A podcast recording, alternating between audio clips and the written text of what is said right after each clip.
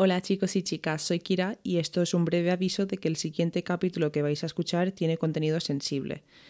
Vamos a hablar de un caso de crimen real especialmente duro en el cual hay abusos muy fuertes de carácter sexual. No vamos a dar información explícita ni muy detallada de lo que les ocurrió directamente a las víctimas, pero aún así hemos querido dar este pequeño aviso para que nadie se viese afectado.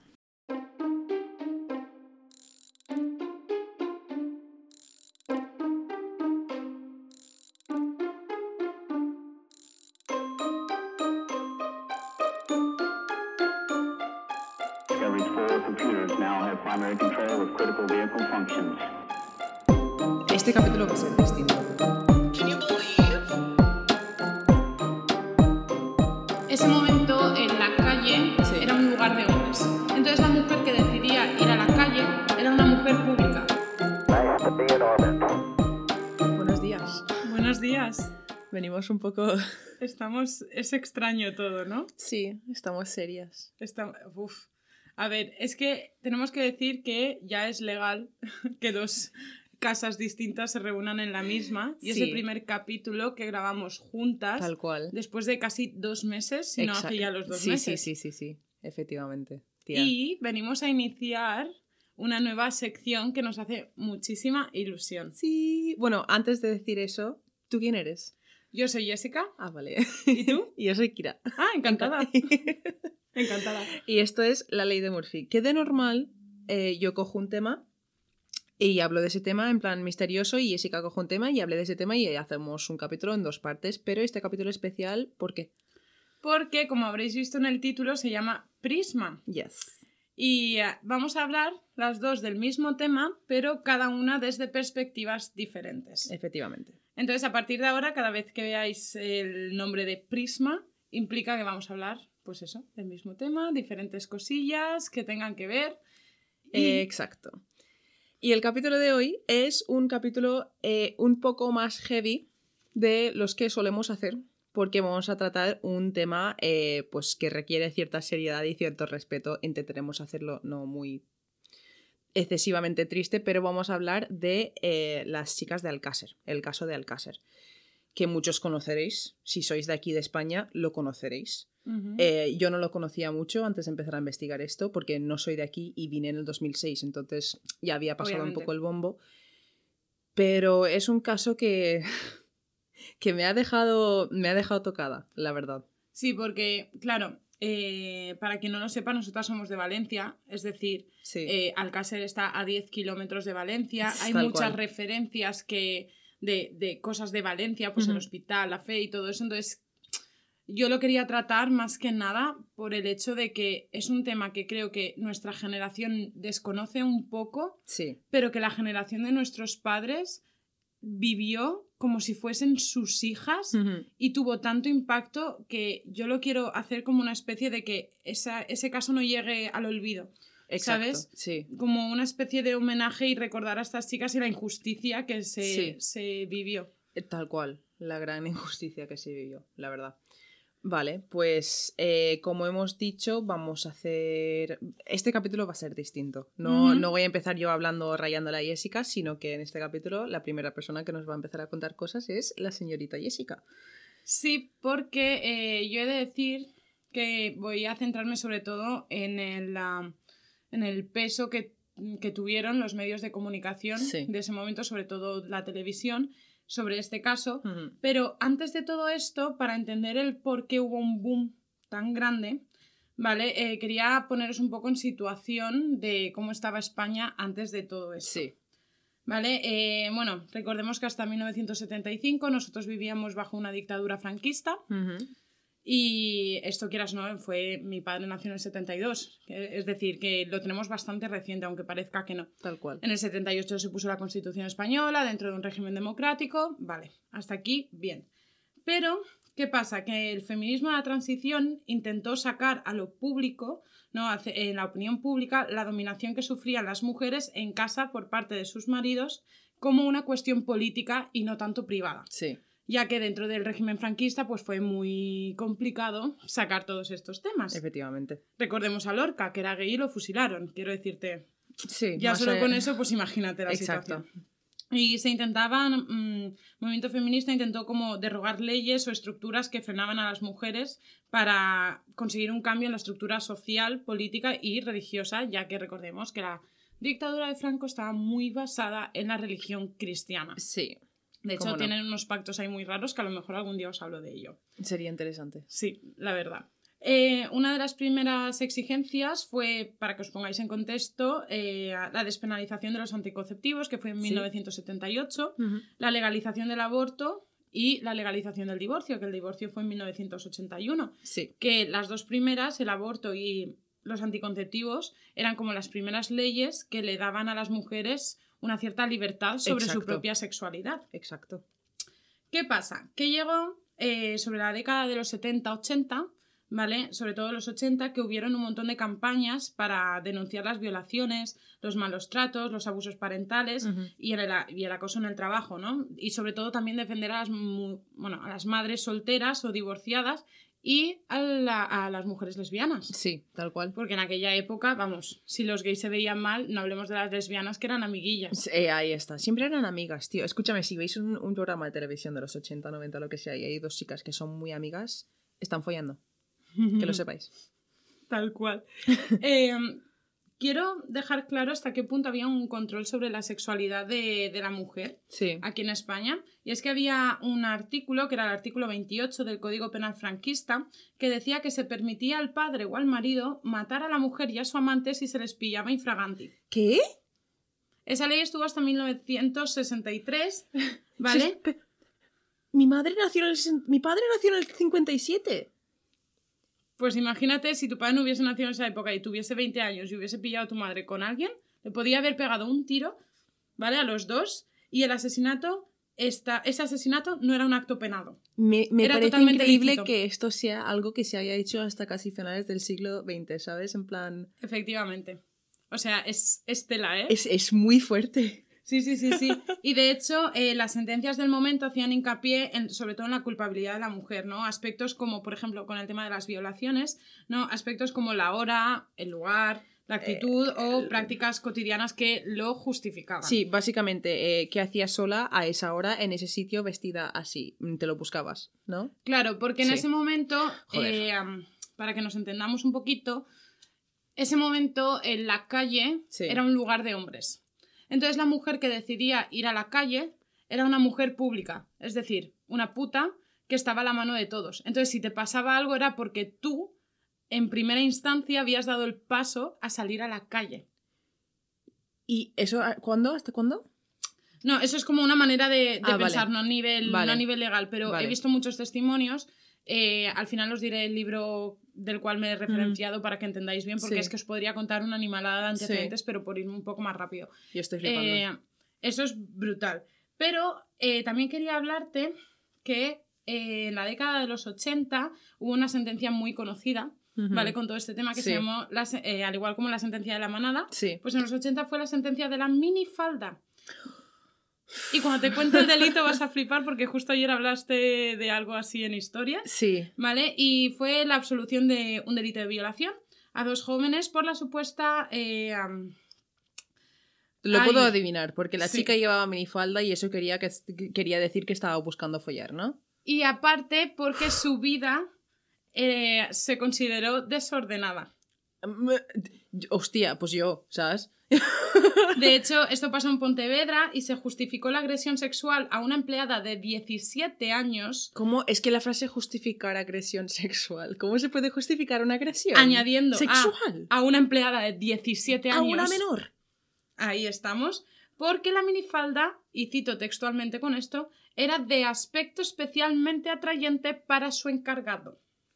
Escúchame, cariño, ¿tú te, atra- te atraen las telas? ¿Te atrae la tela? En plan, te, te- Escúchame que de verdad que no entiendo, ¿eh? No entiendo ese, ese pensamiento, pero sí, hasta hace poco, y creo que se, se sigue haciendo en Estados Unidos, las mujeres tienen que ir con los hombros tapados en los institutos, porque es distrayente para los tíos. Perdona, pero yo soy una mujer a la que le gustan las mujeres y a mí no me distra no me distraería No, pero- tener unos hombros o, o, yo qué sé, unas piernas delante, ¿sabes lo que te Tal quiero decir? cual. Y tampoco me, me- tampoco me parecería una invitación. Efectivamente. ¿Sabes? Una invitación es que te inviten vocalmente, con la boca. En plan, Te vente. digan, hola, vente aquí, ¿quieres follar? Vale. ¿Sabes? En plan, es que, ay, de verdad que no... No, Bueno. pues ahora te voy a contar más. Me estoy indignando demasiado pronto, ¿eh? Porque todavía hay mucho. Eh, hasta 1989, Ujú. ¿vale? Eh, el delito de violación aparecía en el Código Penal como delitos contra la honestidad, es decir, un delito contra la moral pública y las buenas costumbres, no como un delito de violación. Hasta el 89. Sí. 32 años. Ujú. 32 años, tía. 32 años. Hasta... a- Mi hermana tiene 35, creo. Lo siento si me he equivocado, tío. Pero es tal cual, tal cual. Y de hecho ahora quiero hablar de dos cosillas dentro del Código Penal para que veáis la situación, cómo estaba cinco años antes, ¿eh? Sí, Cinco años antes, por ejemplo, con esta ley del caso Alcácer, ¿no? sí. Eh, los había una cosa que se llamaban los abusos deshonestos. ¿Vale? ¿Y los abusos son estos? Los abusos deshonestos eran la violación porque se consideraba que cuando tú violabas a alguien atentabas contra su honestidad y la de su familia, no contra su integridad física. ¿Vale? Mm. Eran delitos. Ni mental, vamos. O sea, esto... Exacto. Joder. Eran delitos con mucha menos prensa y destacaba la figura delictiva del estupro. Vale. Que el estupro es el acceso carnal abusando de autoridad o confianza de un hombre sobre una mujer menor de edad, de 12 a 18, y se consideraba violación si el hombre era su hermano, padre, tutor o familiar. Escúchame, es que el hecho de que hay... em- Lo que implica eso. Lo que implica eso me da un asco. Que no voy a poder ni dormir esta noche. O sea, y ahora que estamos grabando juntas, las dos juntas, es que te lo juro que te estoy viendo que estás casi llorando y todo, en plan... No, pues porque ahora viene lo más fuerte. Escasos 10 años de la Alcácer, había una cosa que se llama el perdón de la ofendida. Vale. que era la opción de perdonar al agresor si era tu padre o tu hermano o algún familiar. Y a esa persona no se le quedaba ningún tipo de antecedentes. Escúchame, eso no se puede hacer. eh, pero escúchame, o sea, si es tu padre, si es una persona que tiene poder sobre ti, claro que lo vas a perdonar porque el abuso no solo es físico, es psicológico. Efectivamente. En 1989 se cambió la legislación Joder, y ya aparecían las agresiones sexuales como un atentado contra la libertad sexual de las mujeres Eh, y desapareció el delito contra la honestidad y el perdón de la ofendida. Cuando. mm, Un breve interludio aquí. Cuando vaya a subir este capítulo, esto lo voy a dejar. Cuando lo vaya, cuando lo vaya a subir, perdón, es que me estoy emocionando. Vale. Cuando lo vaya a subir, voy a grabar un, un aviso aparte para el principio, principio del capítulo de que Ujú. tratamos estos temas, porque no quiero que nadie se vea. No quiero causarle ansiedad a nadie que haya podido pasar por estas cosas y si quiere no escucharlo, no lo, que no, no debería tener que escucharlo, ¿sabes? Y no quiero pillarle a nadie así del despre... Sí, sí, así. me Es parece que me estoy emocionando hasta yo, ¿sabes? Entonces Porque no quiero... es que por eso me parecía importante hacer una previa Sí. Para sí. que entendiésemos un poco la sociedad del momento, ¿vale? Y ahora me quería meter un poco más en, en faena, y es que eh, resulta que el crimen Alcácer corta de pleno una década que estaba siendo marcada por la incorporación de medidas feministas dentro de la sociedad, Sí. ¿vale? Pero a su vez los años previos al Alcácer, Alcácer estuvieron marcados por asesinatos y agresiones sexuales, ¿vale? Eh, hay una mujer que se llama Leticia Levatró, de 17 años, bueno, una niña realmente, y otra chica que fue, bueno, otra niña que se llamaba Olga Sangrador en Vallado- Valladolid, de 9 años, que sufrieron una agresión sexual, ¿vale? Pero es que además, siete meses antes de lo de Alcácer, Sí. ¿vale? El día 23 de abril del 92, Váyatela, sí. ¿vale? En Palencia, Virginia y Manuela, de 15 y 16 años, desaparecieron cuando iban a una discoteca situada en Reynosa, Cantabria. Se las vio por última vez haciendo autostop y supuestamente subiendo a un coche blanco. Vale, escúchame, es que no... Eso ya luego lo hablaremos, porque eso tiene que ver con el caso que vamos a hablar y tiene que ver con cosas, ¿vale? Eh, y pues vamos a ya meternos en lo que es el, El, caso, sí. Eh, que por cierto, antes de seguir, quería comentarte que me gustan mucho tus pendientes, tía. Ay, gracias. dónde son? Eh, son de una amiga mía que la cuenta de Instagram se llama Meraki Kawaii. Y está muy guay porque lo hace todo a mano Es y hace gustan un, mucho. un montón de cosas, hace pendientes, hace eh, colgantitos para los perretes con Sí. el nombre, llaveros, Sí. tal. Os lo dejaremos en Instagram por si queréis ir a echarle un Esto es improvisado, ¿eh? en plan he mirado sus pendientes y he dicho me gustan mucho y como estoy intentando fijarme en cosas buenas ahora mismo porque vienen muchas cosas malas, he querido decirlo. Pues nada, ir a seguirla por si queréis Pues hacer un le echaré un vistazo porque de verdad, y no mira que tú sabes que no soy de pendientes ni nada, pero es que me Pero gustan mucho. Tiene uno de los pulpitos reversibles Sí, también. ay, sí. Vale, ya sé lo que me voy a comprar. vale, bueno, Empezamos. empezamos, chicos. Vamos a hablar de eh, el secuestro, eh, la tortura, la violación y el asesinato de Miriam García Iborra, María Deseada Hernández Folk, conocida como Desiree, y Antonia Gómez Rodríguez, que la, Rodríguez, perdón, que la conocían como Toñi, que tenían 14 y 15 años. Eh, quiero decir que no, no voy a entrar en muchos detalles de lo que les hicieron a las chicas por respeto y, y porque no, no quiero causar, no quiero sugerir es la imagen es de esa en la cabeza de nadie, ¿vale? Aparte, Entonces- porque realmente, que es lo que estábamos hablando antes, lo que queremos denunciar en cierto modo con este Exacto. capítulo es la investigación policial y cómo Tal se cual. trató el caso, porque realmente yo no quiero entrar en ese tema porque creo que sería centrarse en un morbo que quiero criticar. Exacto, exacto, no hace falta. Además, si sois de aquí de España y conocéis un poco el caso, os podéis hacer una idea de lo que pasó. Exacto. Y si no, si queréis saber realmente lo que pasó, si queréis sentir ese impacto duro que hemos sentido nosotras investigando esto, lo podéis buscar por vuestra parte. Eh, bueno, pues eh, estas tres adolescentes desaparecieron la noche del viernes 13 de noviembre de 1992. Eh, vale. Eh, eran de Alcácer y la idea de estas chicas era que iban a ir a una fiesta en una discoteca de Picassent que está al lado. Eh, y no tenían a nadie para llevarlos porque o estaban trabajando los padres o alguien estaba enfermo, lo que sea, básicamente no tenían a nadie para llevarles y decidieron ir haciendo autostop. Que hoy en día es algo que creo que a nadie se le ocurriría hacer. Pero por este caso. Exacto. Cada país tiene su caso. Cada país tiene un caso que, que a partir de ahí todo el mundo decía, hostia, vale, autostop no. Y este fue el caso de España. Eh, vale, eh, a pie hubiesen tardado unos 25 minutos. Que no es mucho. Que hoy en día tú y yo lo pensamos, no es mucho, tía. En plan, no.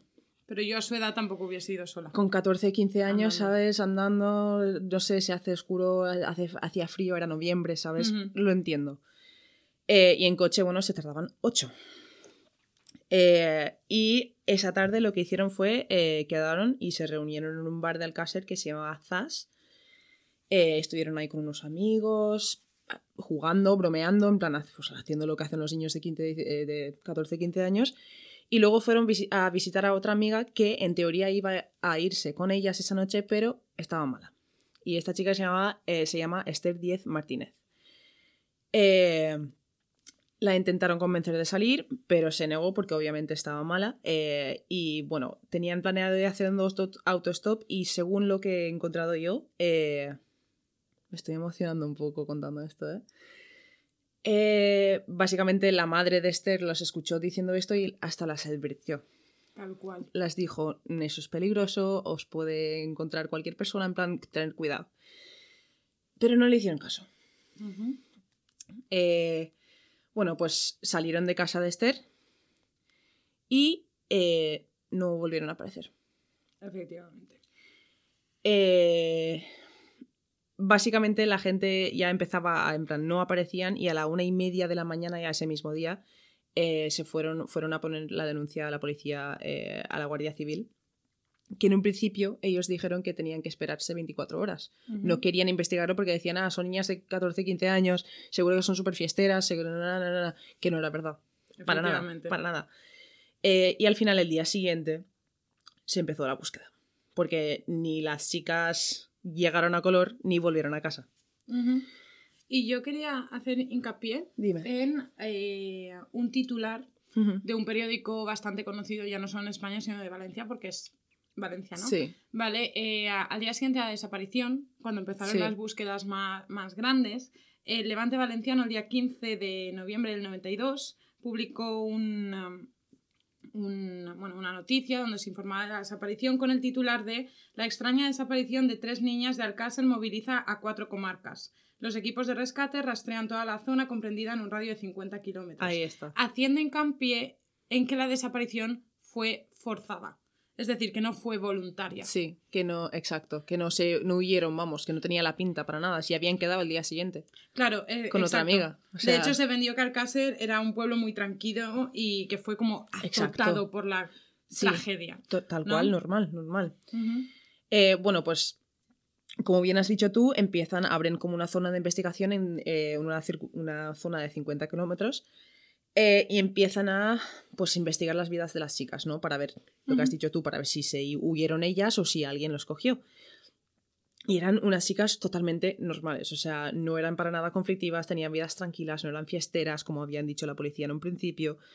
Eh, el- empezaron a hablar con los amigos de las chicas para intentar formar como una cronología de lo que había pasado ese día.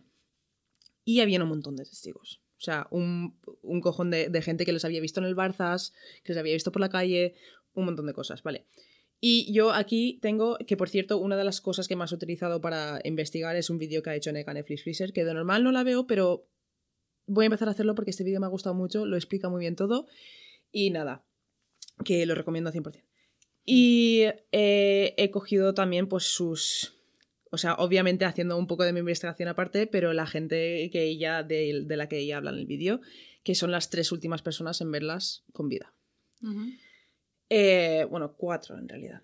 Sí. Eh, los primeros dos, una pareja que se llaman Francisco Herbás y Mariluz López García, ¿vale? Que esta pareja eh, acabó recogiendo a las chicas mientras estaban haciendo autostop. Los re- las recogieron en el último semáforo de Alcácer. Y es que decir eso me, me choca tanto. Estaba en Alcácer y sé, sé dónde, a dónde se refieren, en plan, he estado ahí. Y eh, bueno, pues los acabó. Y esto es extraño. Es extraño. Los recogieron, las recogieron y las dejaron en eh, una gasolinera, la gasolinera Mari de Picassent, porque se les estropeó el coche. Que dices, qué casualidad. Sí, pero es que luego tampoco hay en ningún momento cuando, porque me he leído el, eh, la declaración de ambos, y no hay, en ningún momento dicen que llevan el coche al taller. En ningún momento, en plan, no hay, es muy extraño, en plan, las chicas se van y ya está, y no hay, no hay ninguna explicación más de lo del coche. No sé, es un dato que me parece extraño no haberlo perseguido un Sí. poco, que es otro fallo, que vamos a hablar de los muchos fallos que han tenido la policía. Sí. Este es uno ya, por Sí. empezar. Bueno, pues las niñas mm, impacientes, como todas las niñas de 14 y 15 años, como hemos sido nosotras también, dijeron, pues no nos esperamos a que vengan a arreglar el coche, vamos a seguir. Y siguieron. Eh, la siguiente persona en verle fue un amigo suyo, de un amigo de las chicas que iba en ¿Verdad? moto, literalmente iba en moto por ahí, las saludó y se fue. En plan, y ya está. Y la última, se supone, la última persona que no fue involucrada en esto, en verla con vida, eh, fue una mujer de Picassent que vivía ahí, que se llamaba Dolores Badal Soria, Sí, que es una señora mayor. una señora mayor, que dijo que las vio a través de la ventana y que se subieron a un coche blanco pequeño que ya tenía cuatro personas dentro. Importante. Importante, ¿vale? Importante. Que yo, mientras investigaba esto, estuve un buen rato diciendo, pero si ella dijo cuatro, si ella dijo cuatro, tal, hasta que no llegué al... mm, Claro. bueno. Eh, y este se supone que fue el último momento que fueron vistas con vida. Yo aquí quería añadir que mientras se investigaba todo esto, ¿vale? Eh, se utilizó muchísimo los medios de comunicación Muchísimo. por parte también, obviamente, de la familia para hacer bombo y que la gente, pues si las veía por ahí, que, que pudiesen avisar de cierta manera, ¿no? Pero sí que es verdad que de manera no explícita los medios de comunicación empiezan a filtrar ese miedo y el desconocimiento a lo que les ha podido ocurrir. Es decir, Exacto. es como un llamado a la precaución. Ya no solo a los niños, sino a las niñas. Tal cual. ¿vale? Eh, de hecho, se utilizó, pues lo que decía, el marketing como herramienta para que el caso no cayese en el olvido, ¿no? Los medios informativos estaban construyendo una especie de personajes protagonistas Exacto. que incitaban y deseaban la exclusiva de su regreso, Sí. pero no por su regreso, sino por la explosión de audiencia que estaba teniendo este caso. Recordemos que meses antes había habido otro caso muy parecido que los medios no cubrieron. Claro. O Exacto. sea, fue este Exacto. por, como podría haber sido otro. Sí. ¿Sabes? Y también fue porque el padre de Miriam, Fernando García, fue muy vocal, que ahora hablaremos de eso. ¿vale? Exacto. Eh, esta búsqueda, la búsqueda de las niñas, duró 75 días. Casi nada. Eh, y pues obviamente est- estaban convencidos de que habían sido secuestradas por alguien. Porque no, no iban a abandonar, en plan, no se iban a ir, no iban a emborracharse y acabar. ¿Sabes lo que te quiero decir? En plan, no Sí, eran sí, ese sí. tipo de niñas.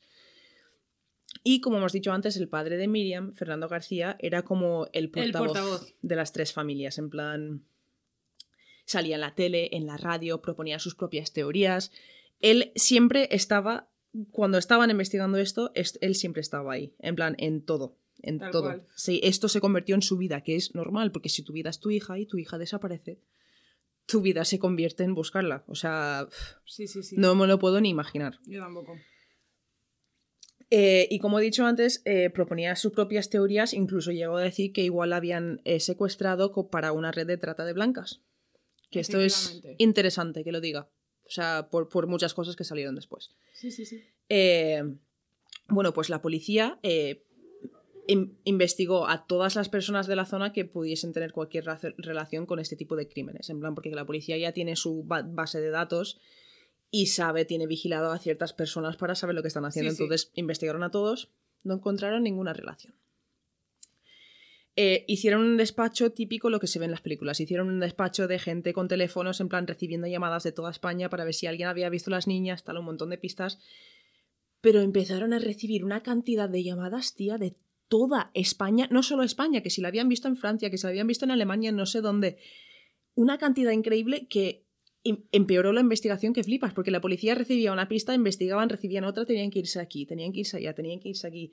Eso te iba a decir, que es que en ese momento tampoco había un despliegue a lo mejor policial como lo habría ahora. Exacto. Incluso llegó la noticia a Interpol de que podrían estar en Inglaterra. Efectivamente. Y esto es Eh, importante. Esto es muy importante porque en este momento Fernando García y la hermana de Toñi eh, viajan a Inglaterra para reunirse en Scotland Yard para pedir ayuda para poder buscarlas. Pero ¿qué pasa? Eh, que en el momento que llegan ahí, aparte de que lo que me dijiste tú, sí que me comentaste tú que cuando llegaron allí ya les dijeron que había algo extraño. Llegaron a Inglaterra y un policía les comentó que habían cosas No, raras al ya con volver. Ah, al, al volver, vale. Bueno, pues llegaron ahí y al estar en Inglaterra, curiosamente, reciben la llamada de que han encontrado a los cadáveres de las niñas. Efectivamente. Eh, y además los han encontrado en el barranco de la Romana que está muy cerca donde ha pasado todo esto. En plan, no, no está lejos, no está en Madrid, en Francia, en Alemania, donde todo el mundo había dicho. Efectivamente. Eh, vale, y en este momento vuelven a España y es lo que me dices tú. Al aterrizar, un policía les dice que el caso es extraño y además le, eh, le habla de, o no sé si va con él, un forense que es el que luego realizaría otra autopsia, que hablaremos de eso. eh, que dijo, este caso es un poco extraño, tengo a este si quieres que haga la autopsia porque no te fíes. Habían, habían, estaban empezando a ver eh, irregularidades, porque claro, es muchísima coincidencia que el día Sí. del levantamiento del cadáver hay dos cosas muy raras, ¿vale? La primera es que la persona que más bombo estaba dando, junto a la segunda persona que estaba dando más bombo, que era la hermana de Toñi, que Sí. se fue con él, no estaban en España cuando se encontró. No. Segunda coincidencia rara es que se encontró como aquel que hizo al lado de casa. Tal es cual. decir, lo que tú decías, ni en Galicia, ni en México, ni tal. Y aparte de las condiciones en las que se encontró todo, pero bueno, eso ya. Y aparte quería añadir otra, ¿vale? Y es que eh, se instaló una especie como de FBI, pero no era FBI, ¿vale? Que es una cosa llamada la UCO o la UOC o algo así, Sí. que, ah, bueno, para que nos entendamos, son como policías especializados, bueno, guardias civiles, bueno, fuerzas de seguridad del Estado especializados en crímenes y Sí. todo eso, que hay como uno en cada provincia Sí. o algo así, y justo ese día que se encontró había un cambio de turno. Los que estaban ahí se iban y los que venían estaban de camino. Es que no. Muchas coincidencias, muchísimas. Bueno, en el momento que pasa esto, el, el caso ya estaba siguiendo, siendo seguidos por toda España y por fuera de España también. O, o sea, porque la aparición en, en las noticias en la radio de Fernando García y de todos estos investi- investigadores, pues tenía, mu- tenía muchísimo peso. De hecho, habían carteles que estaban escritos en árabe. Sí, sí, eh, hicieron creo que 20.000 carteles para esa, en plan, para la Arabia, Ar- Arabia Saudí y toda esta zona y los repartieron porque es que no sabían ya dónde estaban. Exacto. Pero cuando se encontraron en el Barranco de la Romana, los medios de comunicación se lanzaron sobre, pero se lanzaron sobre el pueblo de Alcázar y las familias de las víctimas de una manera increíble y horrible. Tal cual. Eh, colocaron un plato, o sea, montaron un plato literal en el pueblo de Alcácer. ¿Vale? Y esto me cabrea. Eh, con, con los padres ahí y con toda una audiencia sentados, en directo todo, eh, y les hicieron escuchar a los padres los testimonios de las personas que encontraron los Que cadáveres. eran Les- dos les- apicultores. eh, exacto, les hicieron escuchar a los padres lo que le habían hecho a las niñas. Que ni, ni nosotras lo queremos contar para que lo escuchéis vosotros, imagínate. Sí, sí, sí. Y Eh, siendo grabado y retransmitido en directo. Pero es que aparte hay un momento, ¿vale? Porque he visto trozos de esto y no quería ver mucho, la verdad, porque me estaba rompiendo el corazón. Eh, que la presentadora, que no sé cómo se llama, pero la odio. Eh, si no me equivoco, es Nieves Herrero, Esa. del esa, programa de tú a tú. esa, esa cosa, porque persona no es. Eh, hay una frase que está hablando de todo lo que ha pasado, coge y dice, eh, las niñas estaban asesinadas, pero eso será después de la publicidad. Y cortan a publicidad. Tía, para que la gente se quede. Tía, o sea, aquí literalmente lo puedes ver tú aquí en directo en mis apuntes. Hay un montón de interrogantes, un montón de signos de exclamación y pone what en grande, que, que cojones, what the fuck. ¿Vale? Eso es así es como me siento yo con esto. Y yo aquí quería añadir unas cosillas. Y es que, bueno, esto pasó el 27 de enero de 1993. Y antes de notificarse a las familias, ¿vale? Los medios de comunicación informaban de que se habían encontrado tres cuerpos en la romana. Es decir, desde la propia Guardia Civil hubo un chivatazo y antes de que las familias lo supiesen, los medios de comunicación se fueron a la romana. De hecho, Las Provincias, que también es un periódico muy conocido en España de sede valenciana, fue el primer medio en llegar al lugar de los hechos, ¿vale?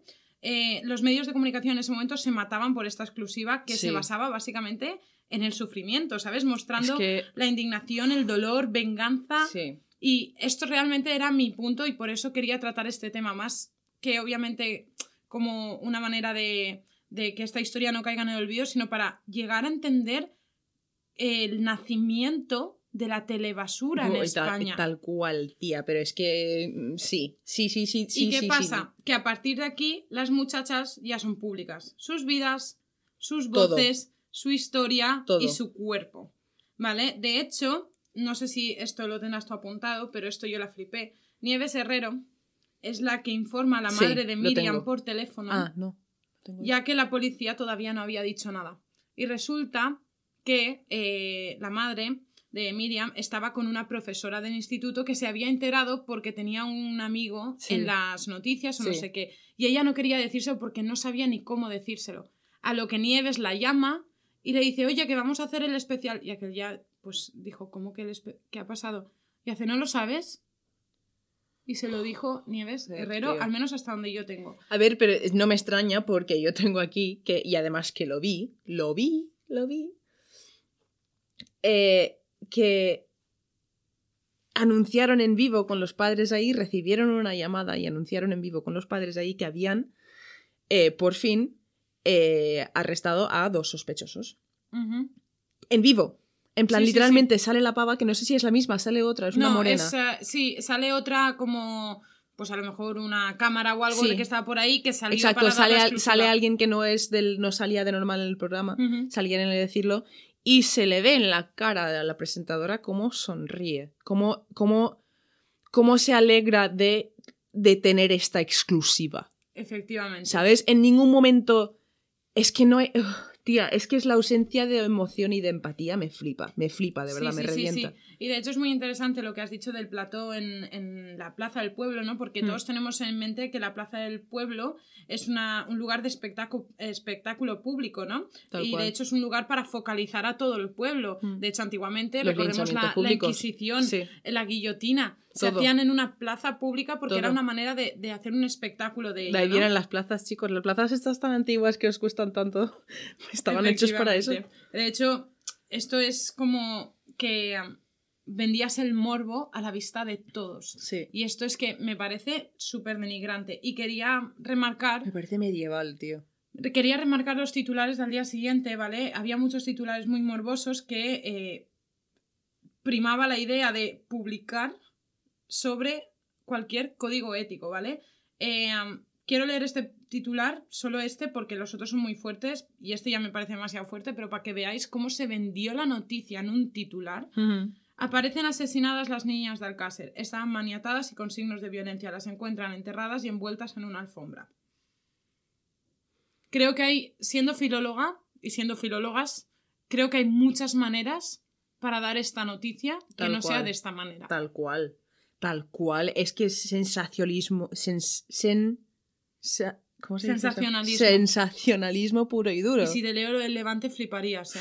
Es que de verdad que tengo un asco a, a- a- a to- a todos los medios de, De hecho, se mostraban fotos de la fosa, un mapa de la zona, los féretros, eh, dibujo de la posición de los cadáveres, dibujo de la mano que sobresalía, que ahora hablarás de esto, pero para Sí. que veáis hasta qué punto llegaron los medios de comunicación a vender esto. O sea, a mí lo que me flipó de este caso, porque casos así pueden haber muchos más alrededor del mundo, pero que se hayan tratado de esta manera tan mala, ya, tío. brutal. Bueno, continúa con lo tuyo, es que si no Vale. me pongo negra. Eh, bueno, eh, también quiero añadir que cuando anunciaron en directo que se habían eh, detenido a estos dos hombres, el público, me cuesta decirlo, pero se pusieron todos a aplaudir. Con los Muy padres fuerte. ahí, que ves a la cara de Fernando García, que no tiene, no está expresando ninguna emoción porque seguro que lo está puto aguantando todo por dentro, en plan, parece que está a punto de estallar y está todo el mundo aplaudiendo. Yo no sé cómo no se no quemaron el plato, te lo juro. Yo es que en ese momento, yo en el momento que me sientan en la plaza y me dicen eso, cojo, me levanto y me voy. Es que, es que te lo juro. O sea, Bueno, en plan, ¿cómo me haces esto en directo? Que sabes cual. que si me voy me van a poner a parir porque me he ido. tal cual. O, o me van a sacar titulares de el padre de las, una de las niñas de Alcácer que se por eso levanta seguro que se quedó llorando ahí, por y se va porque estaba roto de dolor, ¿sabes? Es que, es, es que todo. No Es que- tienes privacidad, no tienes nada. Claro, es- no estamos hablando de que es Belén Esteban contando su puto divorcio en Sálvame. Exacto. ¿Vale? Porque a mí eso, si lo cuenta ella porque quiere, vale. Estás hablando de gente privada que la estás haciendo pública, no, súper pública, que hasta día de hoy Tal cual. hay muchísima gente que los conoce, ¿sabes? Porque a ti te da la gana vender. ¿Sabes? Es que, es, que me pare- es que me parece deplorable. Bueno, la cuestión. Que es verdad que sí, que habían encontrado a dos sospechosos y lo que les había llevado a estas dos personas, básicamente, era la escena del crimen mismo. Que. cuestionable. Cuestionable, muy cuestionable. O sea. eh, bueno, lo voy a describir primero y ya hablaremos de lo que es cuestionable de esto. Encontraron un montón de ropa eh, eh, un montón de hojas de papel con cosas escritas y fragmentos de un volante médico, que se veía perfectamente todo lo que había escrito, de un hombre llamado Enrique Anglés Martínez, ¿vale? Que era un hombre de una familia de Picassent que se conocía bastante, los Anglés, eh, que además uno de ellos, Antonio, tenía una larga historia policial. Además, ese hombre, Antonio, o sea, el hermano del tío que supuestamente buscaban, había, acababa de escapar de la cárcel. Sí, O sea, yo... sí. Es gente en general muy peculiar en el sentido de su historia de... Es que volvemos a lo mismo. Son personas como muy concretas. Hmm. No es cualquier persona, son personas muy concretas. Sí, bueno, eh, decir aquí también que es, es, es, o sea, encontraron después de meses, ¿vale? O sea, de enero a, de eh, noviembre a enero estamos hablando, eh, trozos de volante médico y cosas así con letra, con, con tinta y todo, había llovido. Eh, o sea, habían pasado un montón de cosas y, y, y- y se, se, se seguía le- leyendo perfectamente todo, ¿vale? Esto ya es un apunte extraño que luego hablaremos un poco más detalladamente. Sí. Eh, vale, fueron a casa de, de Anglés, ¿vale?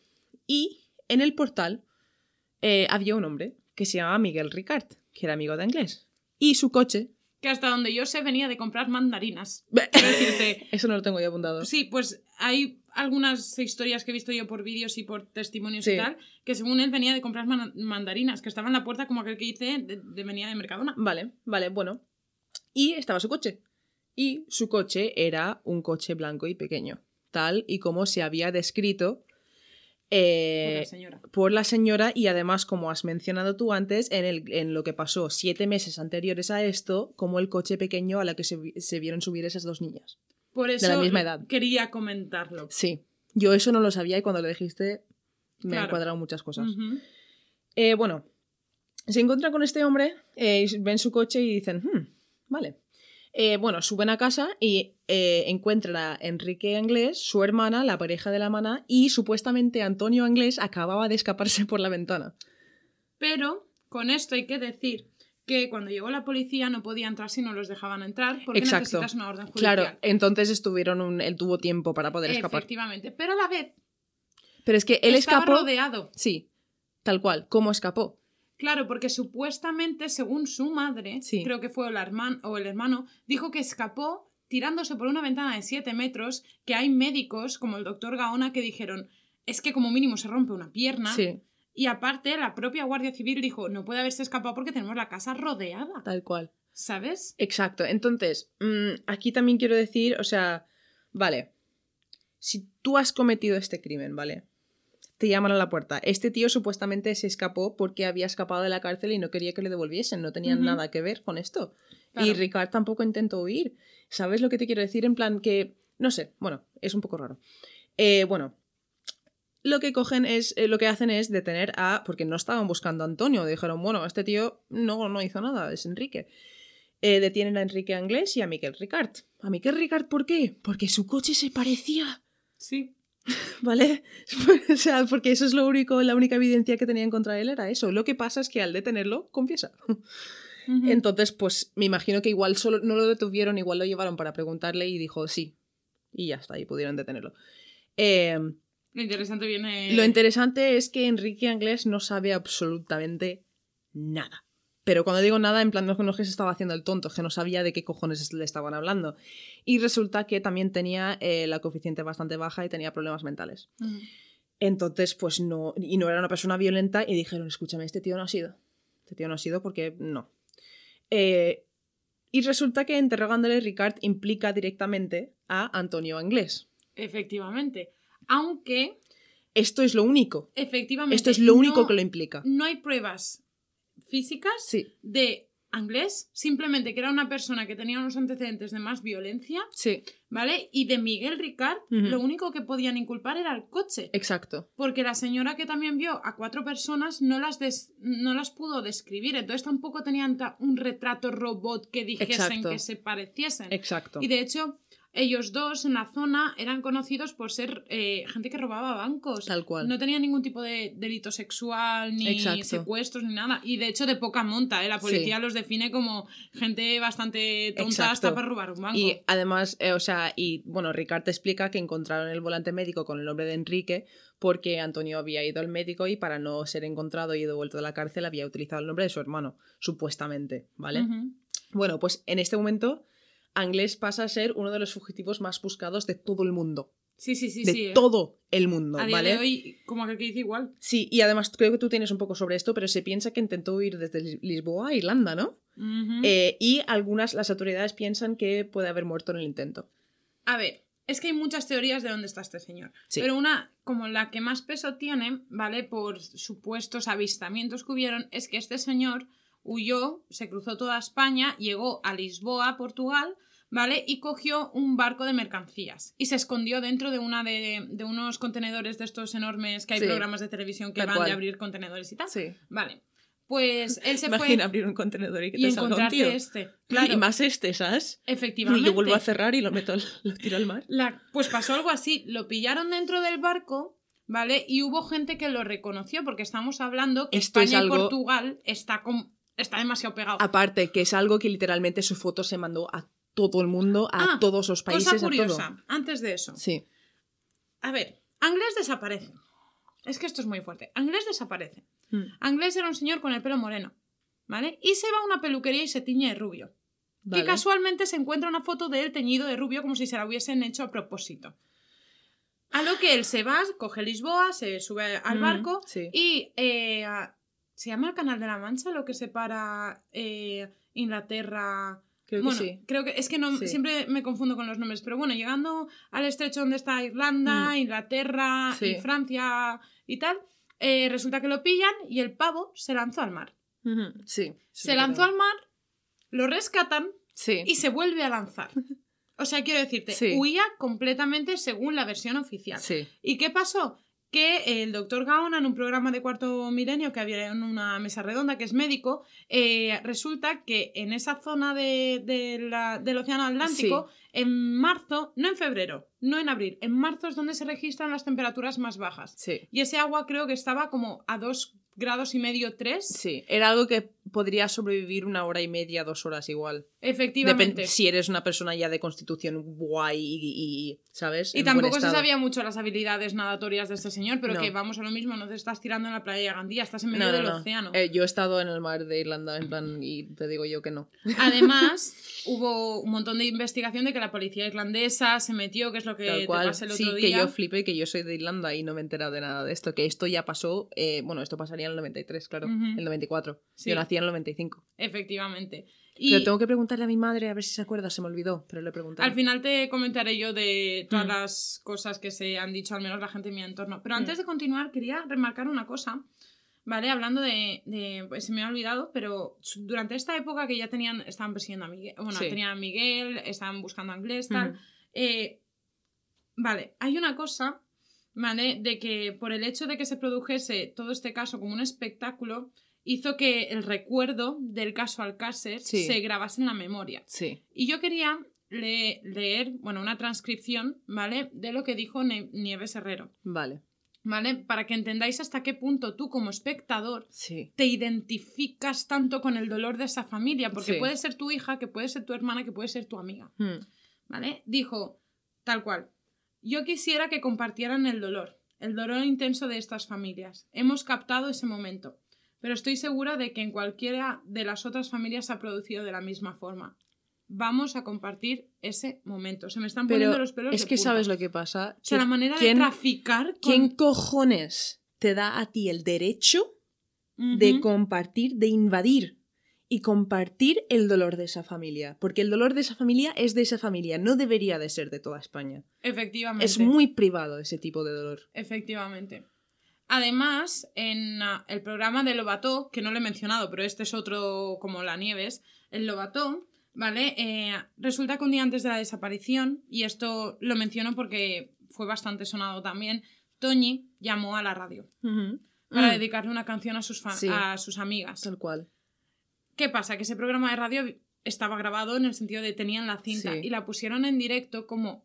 Y estaba en el plató su hermana, ¿vale? Porque la madre de Toñi sí que se apartó mucho de los medios y tal, pero su hermana estaba en el plató y pusieron la conversación del locutor y Toñi que le preguntaba, ¿qué vas a hacer este fin de semana? Y hace, no lo sé, pero quedarme en casa no me voy a quedar. Y en ese momento la hermana se pone a llorar, obviamente. Escúchame, a- vamos a ver, o sea, ¿Sabes? viniendo, vale, desde el punto de vista de alguien que ha perdido un hermano, ¿vale? Que obviamente no fue esta, no fue esta situación, no fue algo tan heavy, fue heavy de su misma, ma- o sea, de su Mm. propia manera. Si yo hubiese tenido que pasar por algo así en directo después de eso, tía, me cambiaría como persona para siempre. Yo ahora mismo no sería yo. Tal ¿Sabes cual. lo que te quiero decir? En plan, es que me lo estoy imaginando y me está entrando una rabia por dentro. Y los primeros planos que le hicieron de ella rota de dolor y tal. Mm. Y además, a la semana siguiente de esto, fue Esther, que la has mencionado antes, que fue la amiga que no fue a la fiesta. Exacto, que tiene que estar esa chiquilla pobrecita. O sea, esa, pues tendrá ahora 50 años o así. Hay una cosa que se 40 llama años. remordimiento del, del superviviente, o no, no sé si Sí, se llama así así. Sí, sí, exactamente, pero es el sentimiento ese de, por ejemplo, la gente que sobrevive los, eh, los tiroteos en los colegios en Estados Unidos tiene esto, en plan de, de por qué yo he sobrevivido y ellas no. Efectivamente. Pues quería mencionar una cosa para que veáis lo importante. O sea, que a veces pensamos que sí, todos tenemos claro que los medios de comunicación son sensacionalistas, que juegan con todo simplemente por el clickbait y más ahora mismo. Mm, mm, mm, O sea, eso llega a pasar ahora mismo y no me quiero imaginar todo. Redes sociales y todo. O sea, no me lo quiero imaginar. La buena cuestión es que abrieron un especial con Esther en plató y pusieron la típica imagen que cuando pensamos en Alcácer de se buscan Sí. a las tres niñas y al lado la foto de Esther. No, no, no. no, ¿Cómo? No. Para que tú te hicieses una imagen en el público, ¿no? Como Sí. diciendo que representa la fuerza de la disciplina del terror sexual, ¿no? Y el Sí. adoctrinamiento, que trató de condicionar a toda la generación de decir, si te quedas en casa, bien, si no, ya sabes lo que te espera, ¿no? La figura de Esther se condensó perfectamente en una metáfora de aleccionar, rollo. Sí. Eres tú la que ha sobrevivido porque tú te has quedado en casa, ellas no. O sea, es que es muy fuerte, por eso quería hablar tanto de lo de los medios Es de que eso también muy- implica cierta culpabilidad al hecho de haber salido. En plan, ya estás culpando a las niñas de, de 14 y 15 años por querer salir y pasárselo bien. Efectivamente. ¿Sabes? Efectivamente. Y tengo que decir una cosa, que cuando se hablaban de los crímenes, de los agresores, cuando se- es que esto me, me parece muy fuerte. Eh, cuando se habla de los agresores en los medios de comunicación, se vende siempre desde un punto de vista científico y como una excepción. Es decir, es un hombre que está loco. Es un hombre, Sí. Miguel Ricard fue examinado por, por psiquiatras y psicólogos y, y se le puso, bueno, se- el indicio, el resultado final fue que era un mentiroso compulsivo. ¿Vale?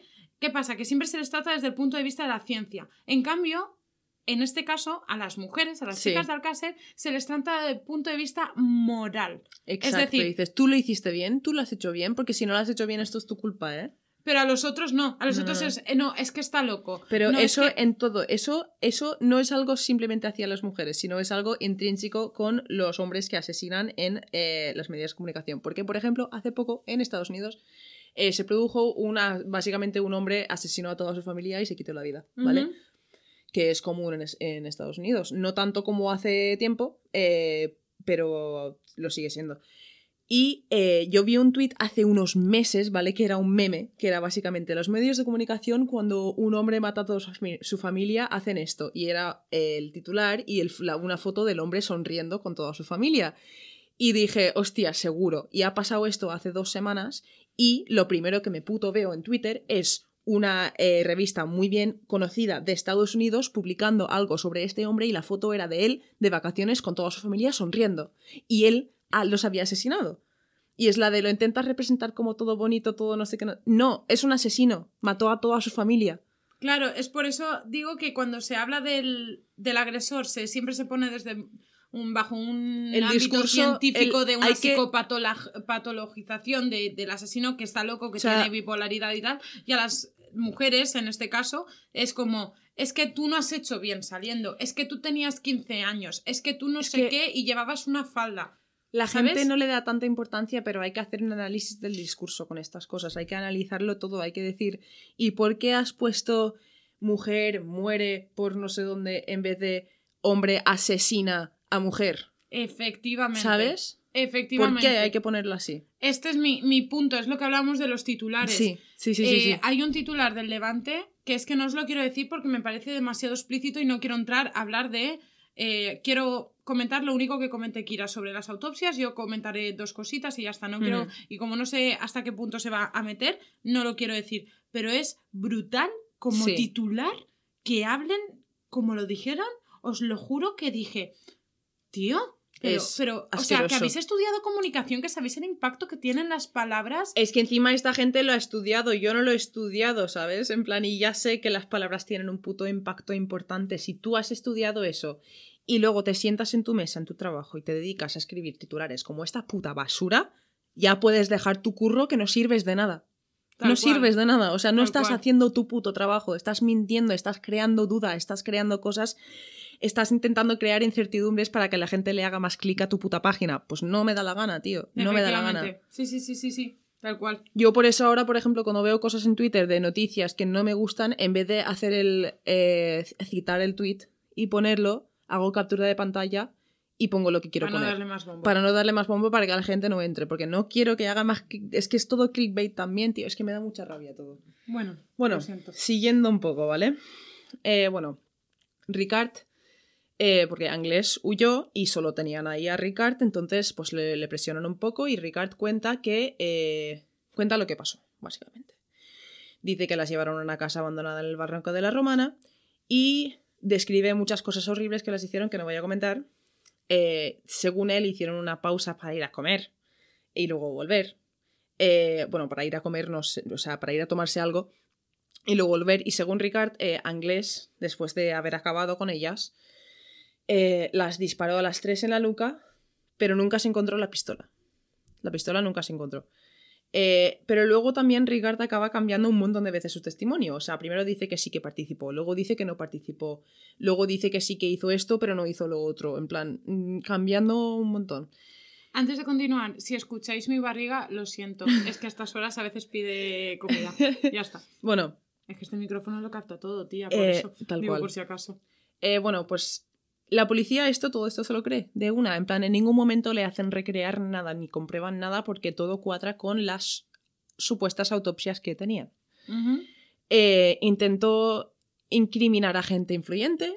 eh, llegó a- intentar incriminar al hermano pequeño de Antonio Anglés, Mauricio, pero no cuadraba muy bien, era un poco raro. Eh, hay muchísimas hipótesis con esto, en plan... Vale. Eh, volviendo a Fernando García, el padre de Miriam, ¿vale? Él con todo esto eh, no estaba convencido. Él no pensaba que ni de coña que estos dos tíos criminales tan bajos que tenían antecedentes así de mierda hubiesen llegado a poder hacer lo que se les hizo a estas chicas. Porque ya os digo que fue bastante horrible y una persona que hace esto tiene antecedentes. O tiene antecedentes o tiene gente poderosa que le ayuda. ¿Sabes lo que te quiero decir? En plan... Es que es.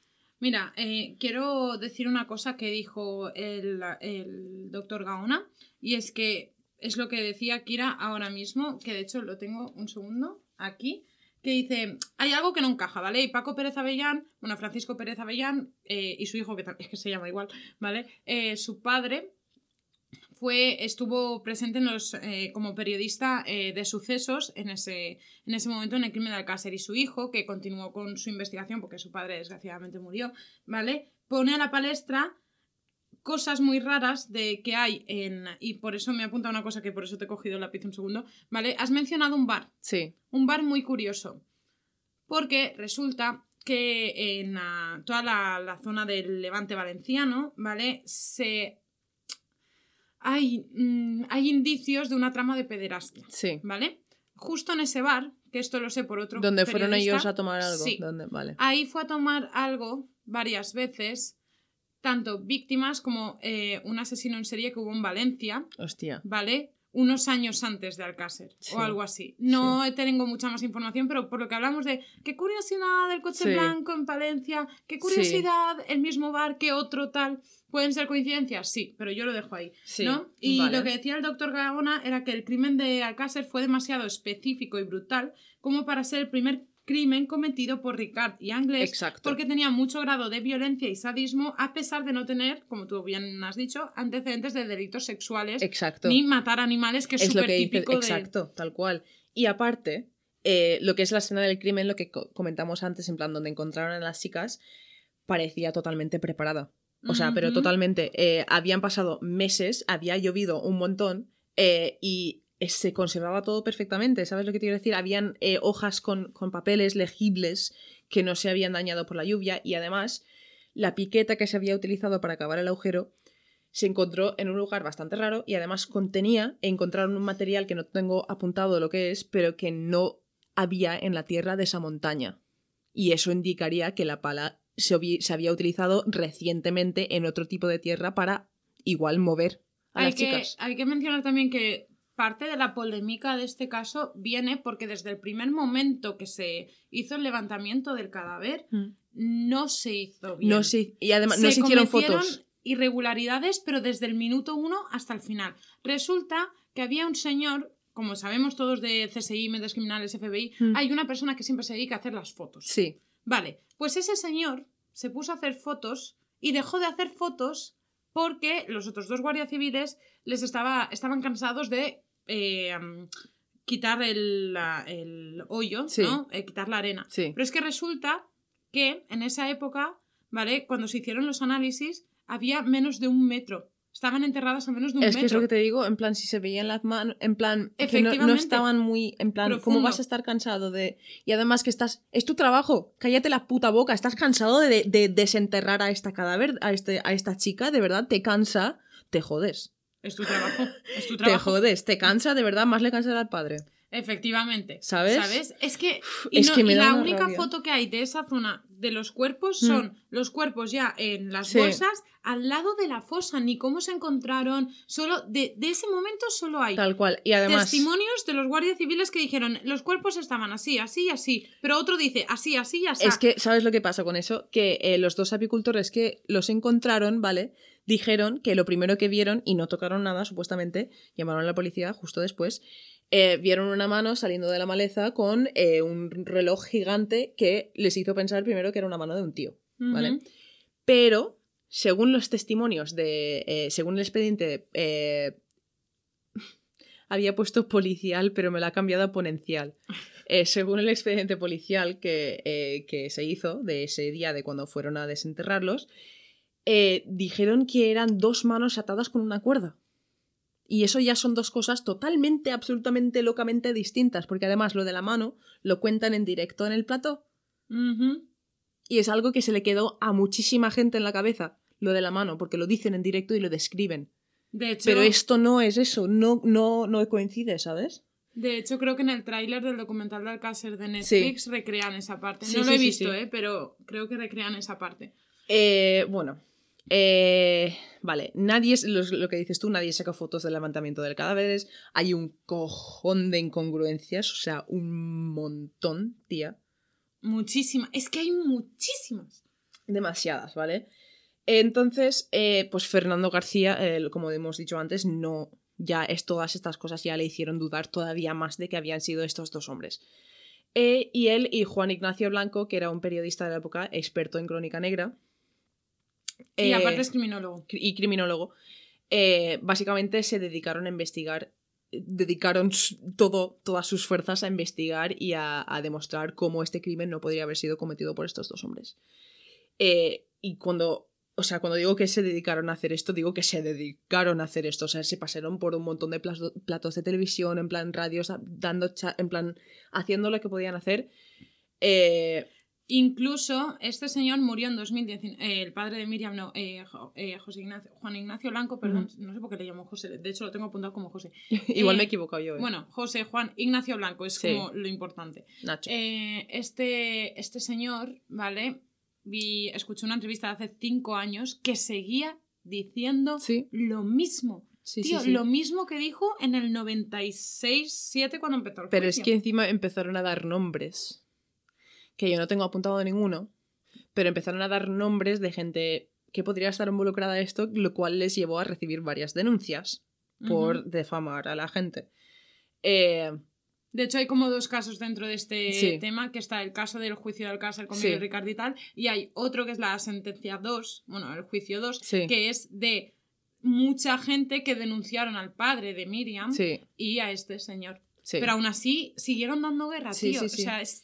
Eh, y lo que hicieron, eh, bueno, acabaron pidiendo una segunda autopsia. Que, si te acuerdas antes, eh, se lo pidieron al hombre que ya le había recomendado el policía, porque el que le dijo que las cosas se estaban haciendo mal. Que es el profesor Frontera, que a día de hoy sigue vivo, después mencionaré un par de cosas de él. Vale, pues Luis Frontela, vale. Cuando vio a los cadáveres, lo primero que se dio cuenta es que a dos de las chicas les faltaba una mano. Eh, cosa que antes no se había dicho en ningún momento.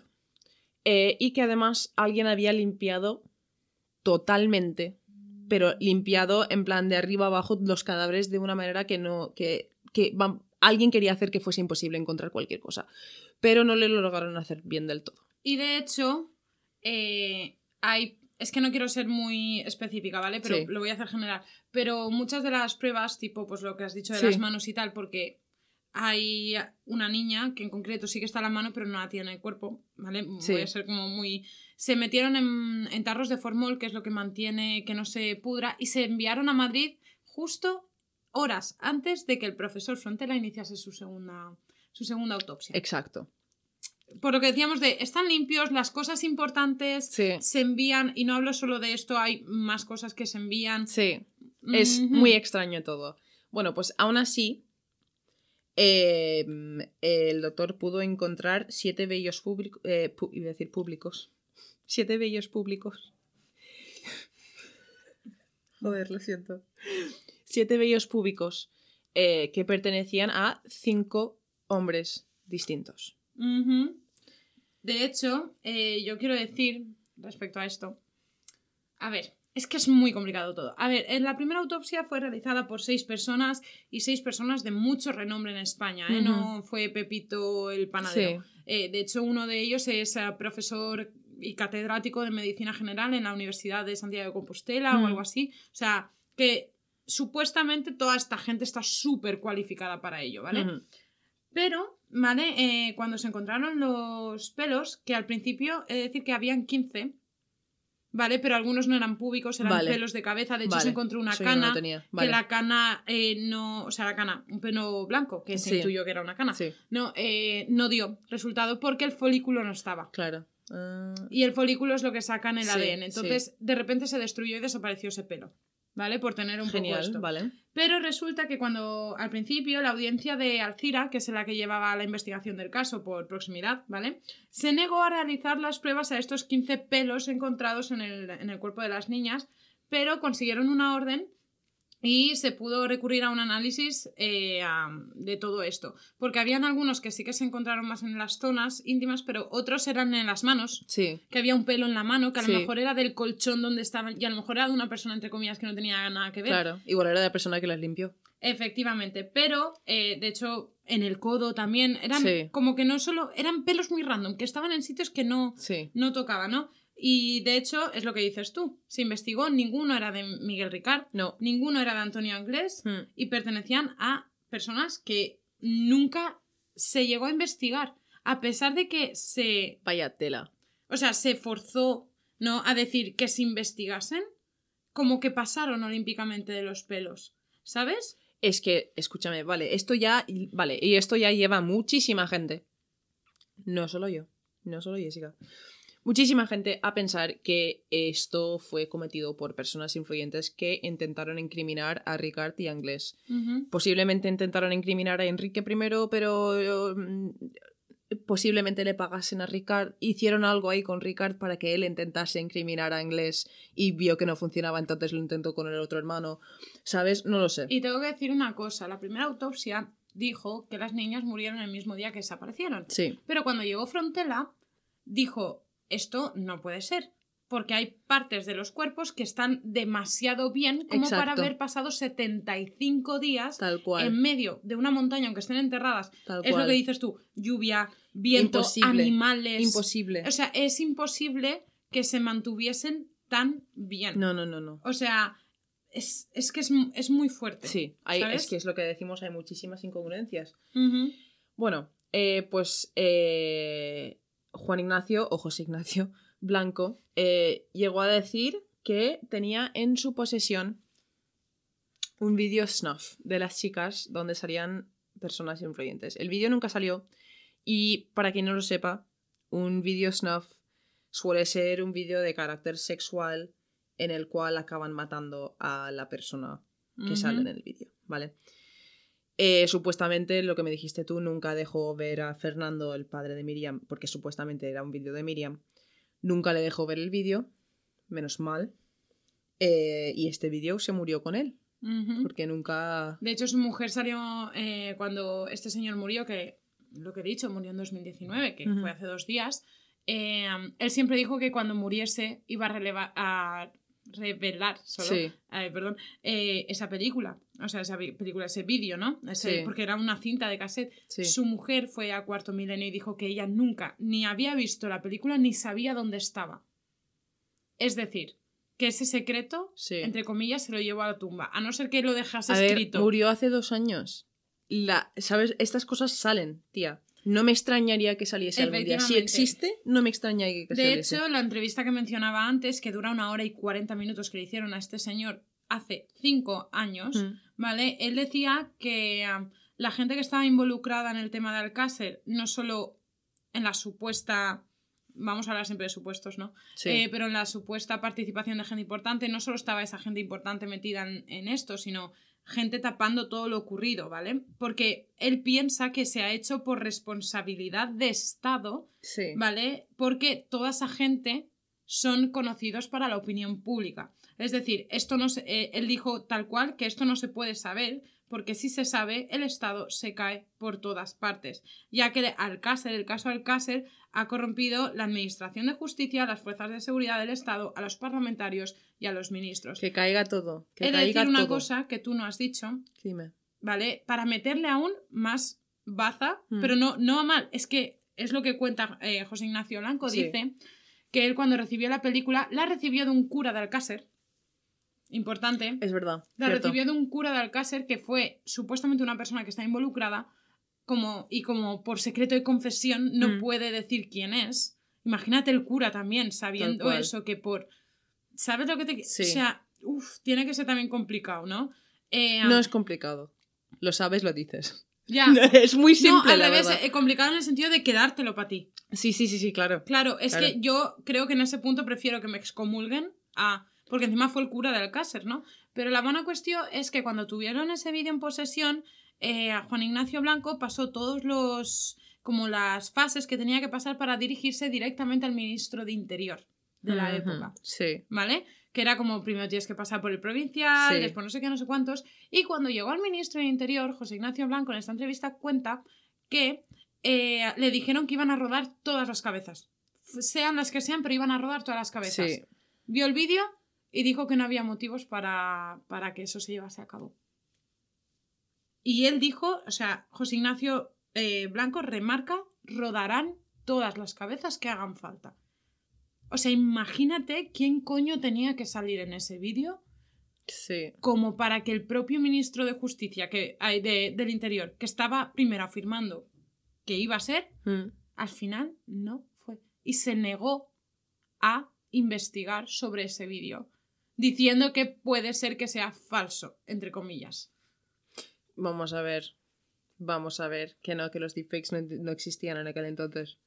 Es que no, tampoco sé la calidad que tendría ese vídeo, pero es que es brutal este tema, Estoy ¿eh? flipando. Bueno.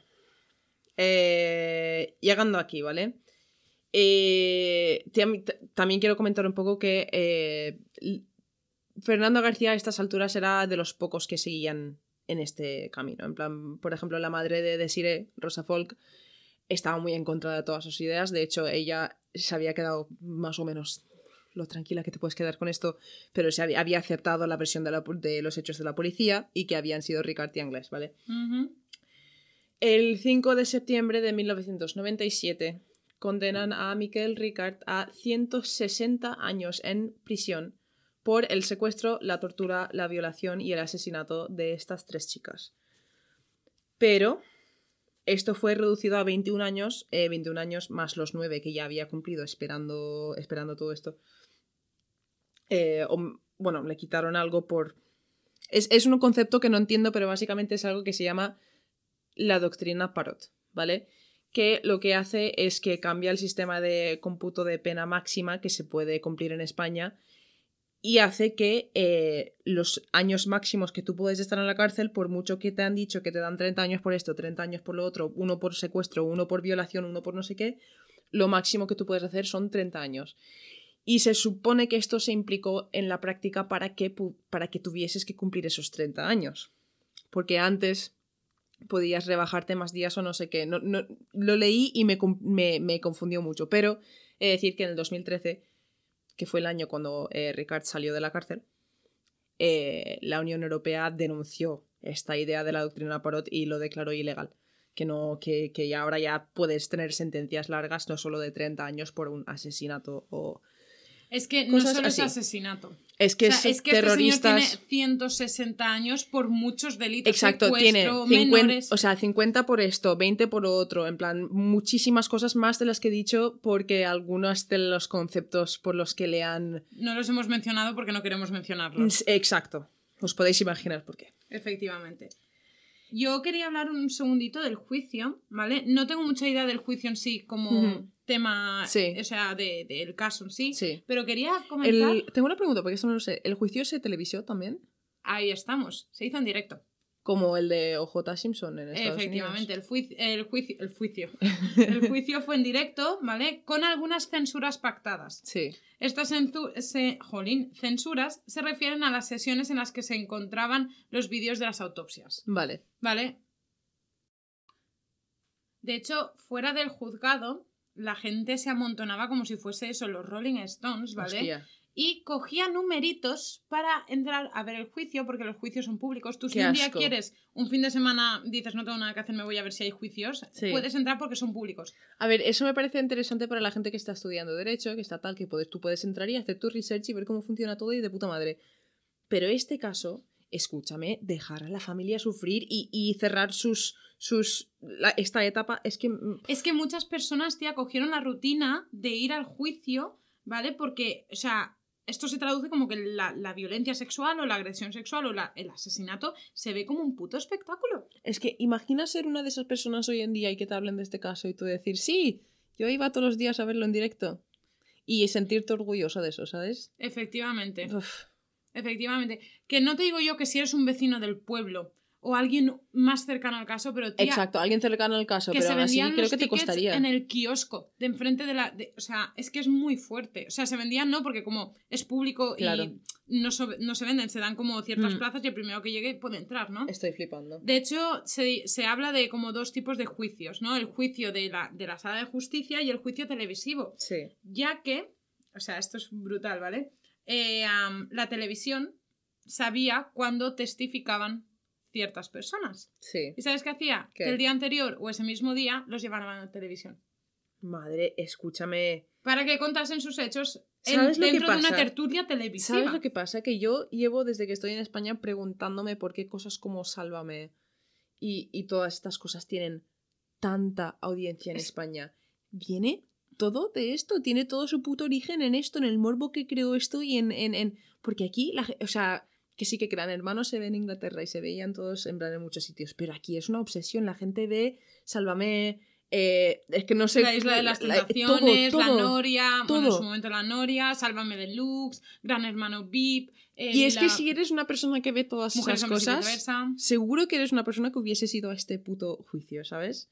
Yo es que yo creo que ni lo hubiese visto. De hecho, eh, lo que hablabas de la Snap movie, eh, movie, en el libro que me he leído, ¿vale? Cito textualmente, decía que la idea de disección, ¿no? De un cuerpo fragmentado, Sí. no físico, ¿eh? O sea, hablemos de una manera metafórica, de violencia explícita mostrada en la televisión, conformó la snuff movie de toda una sociedad enganchaba, enganchada a esto, ¿no? Que miraba todos los días la tortura sexual a la que unas adolescentes habían sido sometidas. Que Es no que es estás viendo cómo Belén Esteban se divorcia del torero y le pone a parir. Y aparte, Es que no es- como lo estamos hablando tú y yo ahora con los, los detalles así por encima, sino que entraban en detalle en lo que le habían hecho a las chicas. Efectivamente. O Que sea, no, no entiendo, es algo que no, no, no os queremos ni exponer vosotros a esto, aunque vengáis a escucharlo. Aunque veáis el capítulo Las niñas Alcácer y sepáis ya un poco en la cabeza lo que os puede esperar y querréis escucharlo, no queremos. No me da la gana, ¿sabes? Entonces no entiendo cómo la gente podía estar escuchándolo día tras día tras día, ¿sabes? Sí, sí, sí, y no volverse puto loca y paranoica. De hecho, eh, así como último, ¿vale? Eh, quería comentar las último- los últimos hallazgos que han habido de este tema. Y es que resulta que, como muchos sabéis, eh, Netflix hizo eh, am, una especie de serie documental tipo pues, Ted Bundy y todos estos Sí. sobre el caso Alcácer. Sí. Que Vale. yo hace tiempo, antes de empezar el podcast, cuando salió, eh, intenté empezar a verlo y tuve que dejar de verlo porque me ponía muy triste. Eso me pasó a mí con el de Asunta. Sí. De hecho, no lo he visto. Yo no he visto el caso, el, el documental, ¿vale? Pero quería comentar una cosa que pasó a raíz de esto. Por el tema de lo mal que se hizo todo. En el sentido de por parte de la policía y de la Guardia Civil. Tal cual. Y es que resulta que dos, eh, dos eh, seguidores de esto, ¿vale? Pues el sitio de la Romana al final, durante todos estos años, se ha convertido en un centro de peregrinación, en- pero no a mal, sino como, de hecho, tú vas ahí y hay Sí. flores recientes de que la gente va. Sí. Todavía como un sitio de altar, ¿no? Y recuerdo de estas niñas, Tal ¿vale? Resulta que dos fans de este es- se fueron a la Romana y tal, y de repente se sentaron en una piedra porque estaban muy cansados. Y mirando el suelo, así, eso que se fijan, y de repente dicen, eso no es una piedra. O sea, ven como cuatro trocitos Es que estoy que al principio no sabían si eran piedras o si eran cañas, ¿vale? Porque habían tres trocitos pequeñitos, marrones, y otro blanco. Resulta que antes de tocarlo, lo tocaron así como que lo movieron con un palo Sí. y se dieron cuenta de que eran huesos.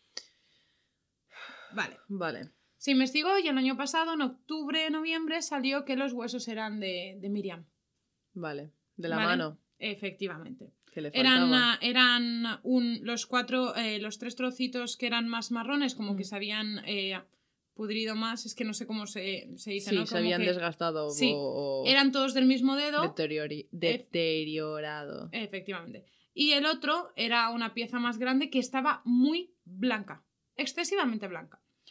En un debate que se, bueno, una tertulia, una mesa redonda que se hizo con criminólogos, ver, doctores y todo yo esto. Lo que, me imagi- lo que me estoy imaginando en mi cabeza, que no me gusta este, este imaginarme esto, pero imagino que su, hubiese, o sea, era su mano, con el paso del tiempo se, se decompondría, descompondría todo Y lo que me lleva a pensar lo de que una parte esté más deshecha que otra es que ya le hicieron algo en la mano, le quitaron la piel, le, le, le, le hicieron algo para exponerle el, hue- el hueso, que ese hueso estuviese más expuesto que el resto de la mano durante la descomposición. ¿Sabes lo que te estoy queriendo Sí. decir? Algún Tía. tipo de tortura. Pero es que han pasado 27 años.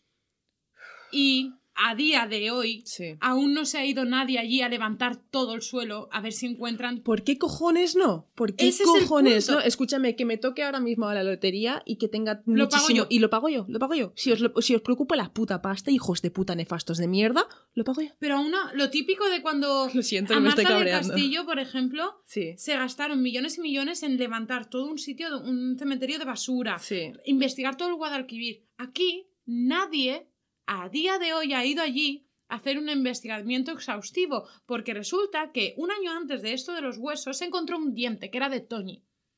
¿Vale? Y lo encontró tela. un programa de televisión que se, eh, se llama El lector de huesos, que hablan de, de crímenes de, de España, ¿no? Y que investigan Escúchame, los huesos. que Y lo encontró están- en medio os están haciendo el trabajo programas de televisión y gente fan del Anónima. caso. Gente. En plan, os están haciendo el trabajo. Es una vergüenza. Esto es una puta vergüenza. Y en el programa que hablaban de la mesa redonda de, de- Sí. de lo de los huesos, ¿vale? Eh, Frontela salió.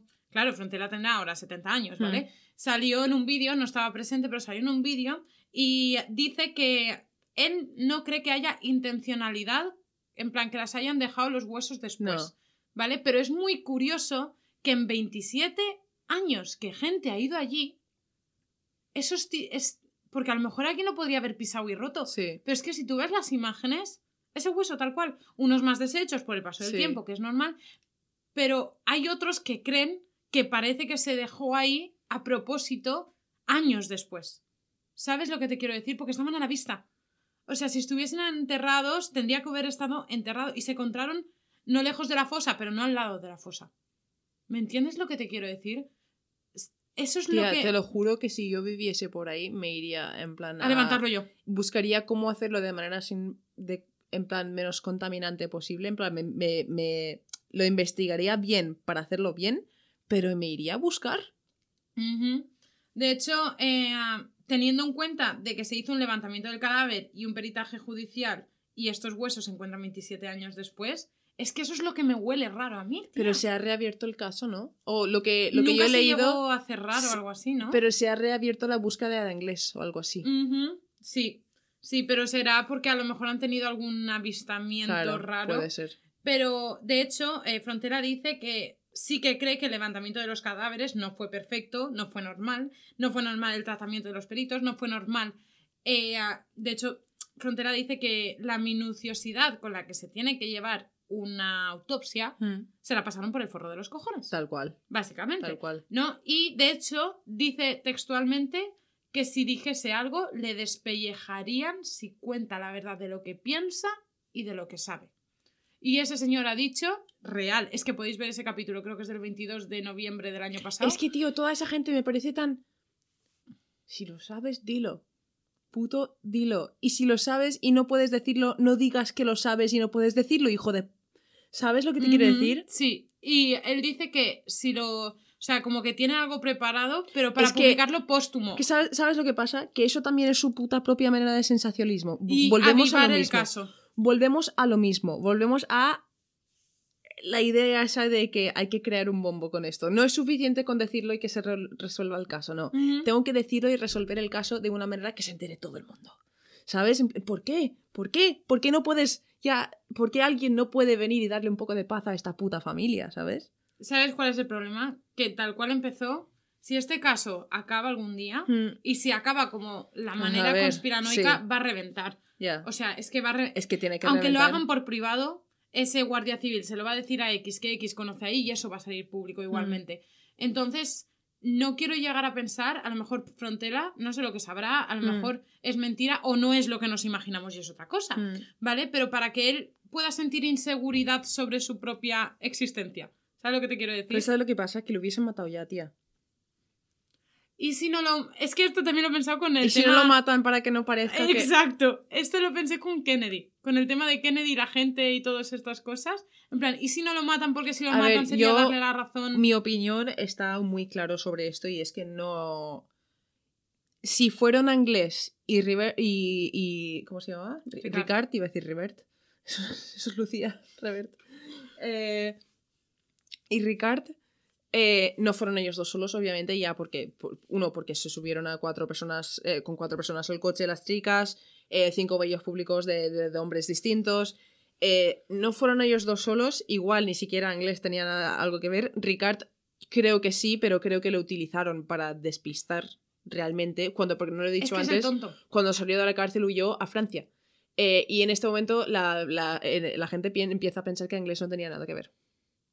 Eh, porque habían testigos que decían que Ricard eh, robaba bancos con pistola, eh, que tenía pistola, pistola que nunca salió, pistola que, le- que utilizaron para matar a estas chicas, que robaba coches, que tenía contactos con organizaciones pedófilas. Y hay muchos casos muy extraños, porque en Sí. ese capítulo de Cuarto Milenio hablaron del Levante y todo Mm. eso. Eh, porque tened en cuenta que la época de los 80 también fue una época marcada por la ruta Sí. del bacalao. Sí, ¿Y cuánta gente habrá desaparecido en la ruta del bacalao y no porque iba drogada? muchísima. Y no se investigó por el hecho de que estaban en la Sí. ruta del bacalao y pensarían cuatro yonkis que, pues mira, le ha cogido cualquier cosa y Tal cual. ¿Sabes? Hay muchos desde Cataluña hasta Murcia, ¿eh? Flipas. O sea, flipas. Y básicamente yo no tengo nada más que decir. Mm, Sinceramente, espero que os haya gustado en el sentido de hayáis entendido bien todo el boom que tuvo este caso. Sí, sí. De dónde viene esta cosa, este morbo que tenemos hoy en día. Yo lo en entiendo Sálvame. mucho mejor. Lo entiendo muchísimo mejor. Es algo que. Y además tú me conoces, que siempre lo he dicho que no lo entiendo. Siempre cuando salgo y alguien está viendo la tele Gran Hermano o no sé qué, siempre digo, tío, no entiendo pues, cómo podéis ver este telebasura. Literalmente, telebasura. O sea. Y ahora lo comprendo. Y investigar este caso, la verdad es que no ha sido nada agradable. No. Eh, no cre- creo que vamos a tardar bastante en volver a hacer un prisma de algo tan cercano, tan, tan duro también y tan con tantas cosas que no queremos mencionar. ¿Sabes lo que te quiero decir? Sí, sí, sí, sí. Y aparte es que yo sinceramente sabía bastante, pero cuando me puse en serio, es que si realmente hiciésemos un capítulo de esto, hubiésemos hecho este capítulo hablando de todo, Mm, la gente se cae para atrás, porque Sí. este caso es muy... exacto. Porque fuerte. este capítulo va a ser creo que el más largo que tenemos, eh, pero podría durar 5 o 6 horas más. Perfectamente, con toda la de cosas que se hicieron mal, toda la de, toda la de lo- los testigos, las cosas que se dijeron, las cosas que no se hicieron, las cosas que sí que se hicieron, las cosas que es- les hicieron a esas chicas. O sea, eso. Eso no lo hacen dos personas que no tienen antecedentes. Es que lo por repito, eso quería es que remarcar el punto que el doctor Gaona es doctor, o sea, médico normal, médico de cabecera de toda Mm. Sí. la vida, pero es que es psiquiatra. Sí, Y eh, dijo, es que no tienen antecedentes de sadismo. Exacto. Y es que si lees la autopsia real y sabes la autopsia real, Sí. que tú la sabes y yo la sé, sí. es puto sádico. O sea, sádico nivel lo que vemos en mentes criminales. Sí, es que, Es no- que o sea, nosotros os hemos contado todo muy por encima, pero cuando investigamos estos casos, a veces investigamos cosas que decidimos excluir del capítulo y hemos llegado a ver y a leer cosas muy desagradables que se pueden encontrar en internet todas, si las queréis encontrar. Yo no lo recomiendo. No ¿eh? lo recomiendo para nada, sinceramente. Eh, pero nosotras hemos querido hacer bien el trabajo y... Y con- y- contrastar la información que decían unos y otros por decir, es que hay gente por internet que dice esto y realmente Exacto. no hay pruebas de que esto sea así. Exacto. ¿Sabes? Y también quiero remarcar que todo lo que hemos dicho en este capítulo es nuestra opinión. Efectivamente. no va, no va ligado a nada ni a nadie. eh, y que. De hecho, tampoco hemos mencionado. no. Yo tengo, tengo en mi libreta Mm. y en unos apuntes en el libro, que por cierto, yo, el libro que me leí, una cosa curiosa que quiero mencionar. Mm. Vale, hablando de libros. Yo me he leído La microfísica sexista del poder, la construcción del terror sexual en el caso Alcácer, ¿vale? Sí. Es de Nuria Verola, lo podéis encontrar en Amazon. Resulta que José Ignacio Blanco sacó un libro de qué pasó en Alcácer. Sí. Tiene 516 páginas. Fue uno de los 10-13 libros que fue secuestrado después de la transición junto a Fariña, que para que recordéis, seguro que lo sabéis muchos de vosotros, Fariña fue un libro que se relataba todo el tráfico de la cocaína en Galicia, Mm. que involucraba gente con muchísima pasta y se secuestró el libro. Mm. El de este señor se secuestró casi al mes de publicarlo y a día de hoy sigue secuestrado. Es decir, intentas buscarlo porque yo lo busqué por curiosidad, digo, Mm. a que me lo compro y leo de- Sí. desde dentro, dentro bien esto. No está. Ni en Amazon, ni en la casa del libro. Y lo encuentras de segunda mano. Y vale, y vale como 60, he encontrado ejemplares de 120 euros. Madre mía. madre Quiero mía. decir, por esto os digo que por eso, no sé, este, este caso ha sido muy fuerte, Sí.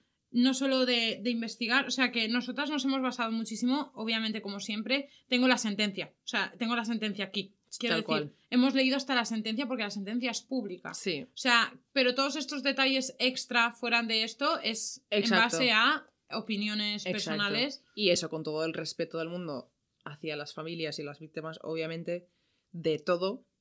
Y, eh, y, eh, y nada, lo sentimos mucho. Si no, no te ha gustado este capítulo, repito, voy a poner antes de la música de intro siquiera eh, un aviso Ujú. Eh, para este capítulo de, de los temas que vamos a, a hablar y tal. Y, y si os ha gustado, pues oye, me alegro mucho. Es un tema difícil de hablar y un tema difícil de escuchar, pero también es lo que dices tú. Queríamos hacer un poco de homenaje a esto y que no se olvide porque no está nada claro tampoco todavía. Y si dos personas, Siguen por ahí. pero aparte, que dos, dos personas que no tienen nada que ver. Han En sido plan- tratadas como culpables. No, Ah, déjame no sé. Que dos personas que no tienen nada que ver, que son fans de esto, han podido encontrar unos huesos hace dos años. ¿Sabes lo que te quiero decir? Eh, que, que es un caso que yo creo que es, es muy posible que dentro de los próximos años sigan saliendo cosas y sigamos flipando con esto. Claro, porque no pasó en una ciudad que la ciudad se contamina enseguida de mierda. Es que Mm. pasa en la montaña. Es decir, lo que hay en la montaña se queda, está en la montaña. Hmm. Quiero decirte, mm, a no ser que tú vayas a propósito. Pero es que te imaginas ¿Sabes? que encuentran, porque si fueron movidas, te imaginas que las que encuentran donde fueron enterradas la primera vez o algo. Eh, tiene que haber algo así. Tiene que pasar algo así para que se vuelva a. Tía, me, parece, me parecería ya no solo justo, sino en plan para darles un respiro a las familias también de que no se queden con esa. Porque sí, habrán familias o miembros de las familias que habrán aceptado la versión oficial, pero me juego el cuello a que seguro que tienen esa cosilla ahí de que hay muchas cosas que no se hicieron bien y que les gustaría Hmm, que aunque fuese 28 años después, Sí, se viese el intento de darles un buen final a este Sí. caso, ¿sabes? sí. Y que no se quedase solo en el sensacionalismo de Tal todo cual. esto. Ay, madre, ha sido, ha sido complicado, ¿eh? Bueno. Ha sido complicado. Gracias por acompañarnos en este viaje, chicos. Tan duro. Sí, sí, sí. Y nada, que desde aquí, nuestro pequeño homenaje para que este recuerdo se quede para siempre Tal cual. y que nos quedemos siempre con las imágenes de ellas en vida. Sí.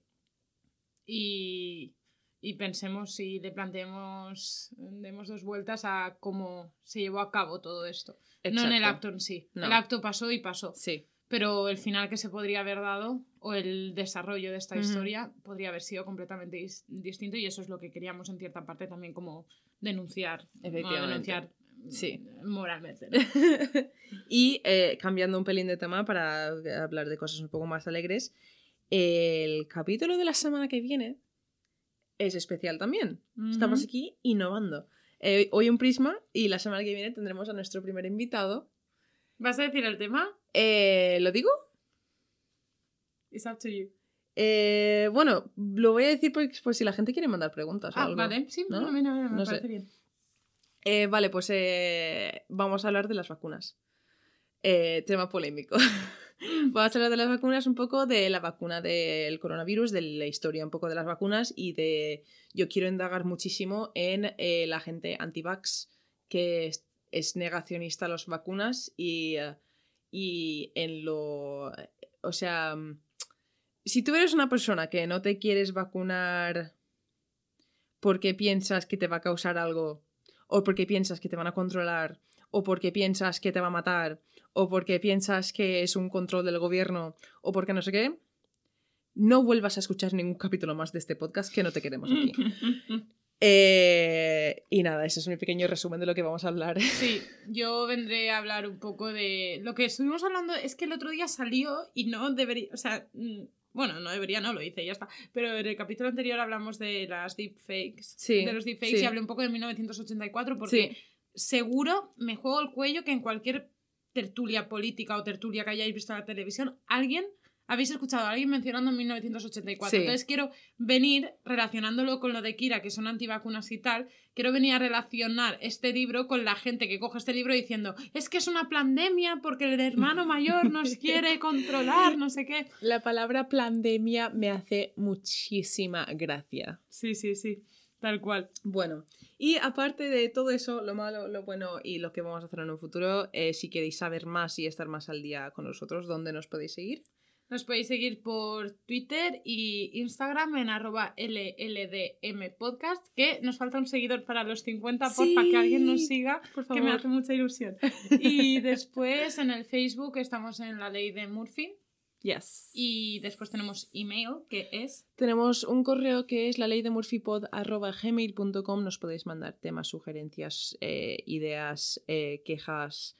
Mm, no sé, mandarnos cosas. Yo quiero que me mandéis cosas que os han pasado, raras, fantasmas. Sean de, o sea, sean O de fotos. fantasmas o imagínate, yo qué sé, os han atragado. Yo qué sé, ¿sabes? Yo qué sé, cosas raras que os han pasado. Cuéntanos, cuéntanos cosas. Y sí, mandarnos fotos de vuestras cosas. mascotas.